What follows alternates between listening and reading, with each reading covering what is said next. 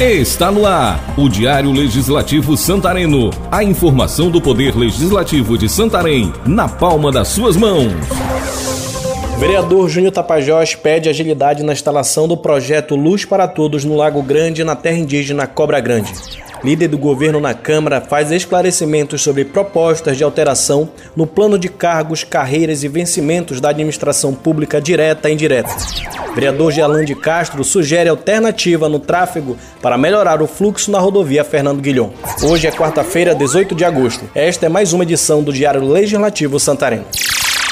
Diário do Poder Legislativo. O vereador Carlos Silva do PSC protocolou o pedido de instalação de semáforo no cruzamento da Avenida Turiano Meira com Altamira. O pedido foi encaminhado à Secretaria de Mobilidade e Trânsito. Os moradores do perímetro fizeram um pedido ao parlamentar eles estão preocupados com o fluxo de veículos que é intenso e resulta em acidentes. A Câmara Municipal de Santarém recebe mais uma ação de imunização. Serão atendidos colaboradores da Casa Legislativa e a vizinhança com vacina do calendário. O presidente da Câmara Legislativa, Ronan Liberal Júnior do MDB, pediu adesão de todos e enfatizou que a Câmara é parceira do Poder Executivo em ações de saúde, em especial nesse período de vacinação. Escola Municipal Baldo Correia terá mais uma reforma atendendo às necessidades da instituição. A boa notícia foi dada pelo vereador professor Josafá Gonçalves, do PL. Após a conclusão dos serviços que estão sendo executados, uma nova licitação será feita, desta vez para contemplar a construção de mais um novo poço climatização de todas as salas, instalação da rede elétrica e melhorias no piso. O vereador Júnior Tapajós do PL pediu agilidade na implantação do projeto Luz para Todos no Lago Grande e na terra indígena Cobra Grande. Em reunião com a Equatorial Energia, o parlamentar cobrou a implantação do projeto que foi solicitado em 2018. A diretoria de expansão da concessionária justificou a demora e se comprometeu em atender o pedido, como explica Júnior Tapajós. Segundo a concessionária, além da espera natural pelo licenciamento das obras, houve também a questão da pandemia, foi declarada em março do ano passado, e aí nós ainda estamos em pandemia. Eles acreditam que, que no início de 2022 as obras possam ser retomadas e no prazo de, do primeiro semestre as comunidades que já estão contempladas pelo programa Luz para Todos desde 2018 possam enfim receber essas obras em energia firme. O vereador Gerlande Castro do PSB solicitou ao executivo municipal alternativas do tráfego e trânsito para a grande área do Santarenzinho.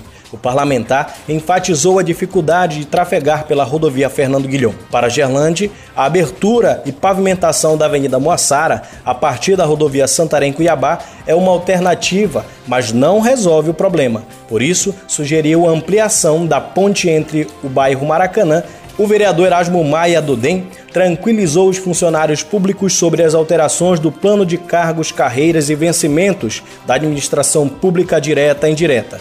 A nova tabela salarial objetiva estabelecer um teto mínimo para o servidor de nível médio e superior.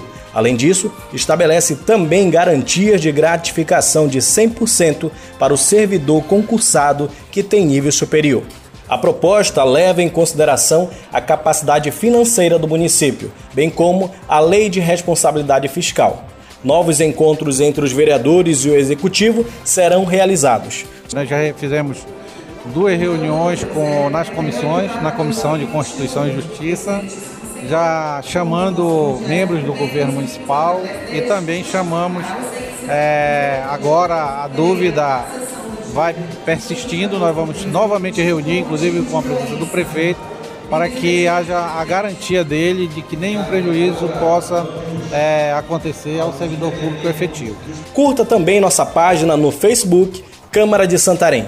Está terminando a edição de hoje do Diário Legislativo Santareno, uma produção da Assessoria de Comunicação da Câmara Municipal de Santarém.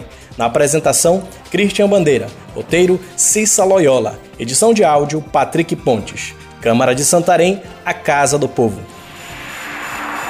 Câmara Municipal de Santarém, a Casa do Povo.